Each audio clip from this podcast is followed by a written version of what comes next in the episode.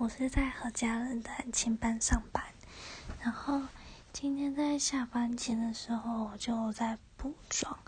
小朋友看到就说：“老师，你今天要去约会哦？”